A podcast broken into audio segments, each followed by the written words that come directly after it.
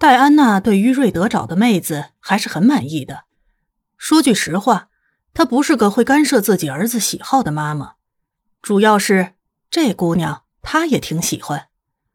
陆小西的脾气，要说的话，带着一种东方女孩特有的气质。事实上，虽然瑞德向她说过很多关于这个女孩多么的不可思议的事情，戴安娜依旧觉得她是个很好脾气的女孩子。戴安娜清楚自己的儿子，她觉得她能找到这个女孩算是一种幸运。戴安娜的精神分裂症已经好多了。她甚至都能在医生的陪同下来到离拉斯维加斯那么远的地方来找他的儿子和他的女友聊天，这本身就是一件非常值得高兴的事情。否则，平时他只是安静的待在属于自己的小地方看书，一本又一本，这一点和他的儿子没什么两样。送走戴安娜之后，陆小西把手插在口袋里，缩起肩膀，一脸。你想说什么你就说吧的表情看着瑞德，后者几乎要蹲在沙发上对手指了。嗯，过了一会儿之后，瑞德才抬起头来，用非常非常认真的语气说道：“介于你的年纪还小，现在又有很重要的事情要做，我是说博士了，研究生了，你确定你要往行为科学方面发展吗？”他本来想说些别的东西，但是没说几句。又开启了人生导师状态。我最近对哲学感兴趣。陆小西笑着往瑞德身边一坐，不过只是辅修，主要还是生物学方面的。你知道，我一开始数学也不怎么好，我觉得我的文科可能会更棒一点。事实上，没有任何科学依据证明女性和男性在学科上的偏好。瑞德抬起手，然后犹豫了一下。把它放在了陆小西的肩膀上，我觉得你可以全都试试看。饶了我吧，陆小西做了一张苦瓜脸。我又不是你，有那么高的智商。不过他对于瑞德如此对他充满信心，有点受到了鼓舞。本来他打算试试看冲击哲学的硕士学位的，但是听他这么一说，嗯，有点更加想要拿博士学位了呢。嗯，没事啊，试试又没什么。瑞德的表情更加像是循循善诱的师长了。虽然他看上去完全像个小鬼，尤其是他回来的时候顺路去剪了个头发，这让他看上去像是加入了童子军一样。话说，莱特曼博士问我愿不愿意参加他的团队。你要知道，FBI 要加入得至少是二代移民，而且我还得想办法说服爸爸和妈妈。我倒是不怎么担心妈妈，我得想办法拿到绿卡才行，还有一大堆要麻烦的事情呢。不需要想办法，你待够七年，有工作了，然后就能移民了。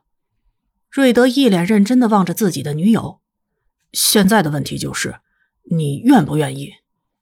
陆小西歪了一下脑袋，我前不久发信息给爸爸和妈妈了，我想等他们回复。我是说，瑞德，你很清楚我们那边的习俗的，对吧？如果不是知道瑞德和他的爸爸不好，他甚至希望瑞德能联系一下自己的爸爸。但是如果瑞德不愿意，他也不会，呃，强行让他去这么做的。瑞德点了点头，然后在脑袋里面模拟了一下 C C 爸爸用双管猎枪指着自己的画面。说句实话，他觉得。C C 爸爸知道自己的女儿绕过他的意见，同意跟自己订婚这件事情，一定会让他，不是说生气吧？他觉得 C C 爸爸可能会泪奔。要是自己有了女儿，然后把她当做自己的宝贝，看着一点点长大，等她嫁出去的时候，自己也一定会把脸埋在 C C 怀里泪奔的。瑞德将心比心了一下，觉得自己以后见到 C C 爸爸。还是不要在他面前猛夸 C C 到底有多好，你们的教育到底有多出色了，省得他老人家越想越心疼。在某种意义上，瑞德觉得自己的情商正在慢慢上升。他本来以为自己不会找到女朋友的，或者不会组建家庭，有自己的妻子、孩子之类的。但是看看他现在，他有了 C C，也许等到时候他也会有自己的孩子。据说混血儿聪明，事实上，在基因学上，混血的孩子也确实存在优势。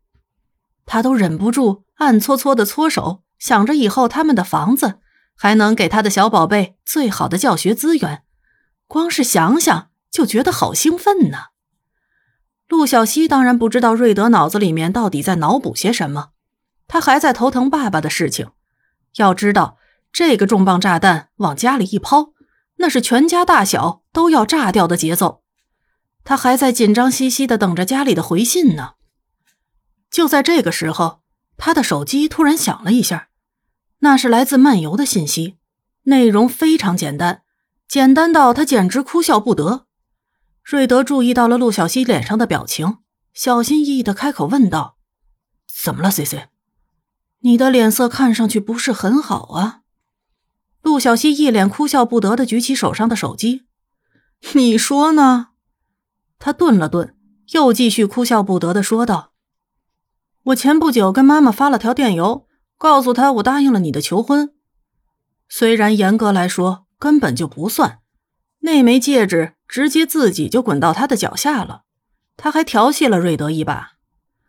现在他给我回复了，说老爸一个没注意看到这个消息的时候闪到老腰了，家里人决定报个团来美国旅游。虽然瑞德去过他们家了。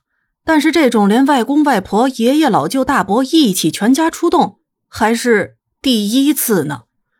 瑞德顿时忍不住打了个寒颤，想象了一下自己被无数个黑洞洞的枪口对着的画面。所以他们打算什么时候来？陆小西摇头，不知道。既然是全家出动，我觉得大概还要几个月吧。瑞德觉得，就算是狗眼残喘，也总比没有时间的好。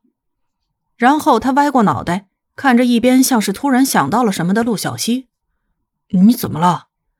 他睁着一双无辜的眼睛望着面前的女孩。“哦，没什么。我觉得你之前的求婚根本不算是求婚啊。”陆小西故意装出一副失望的样子，这样说道。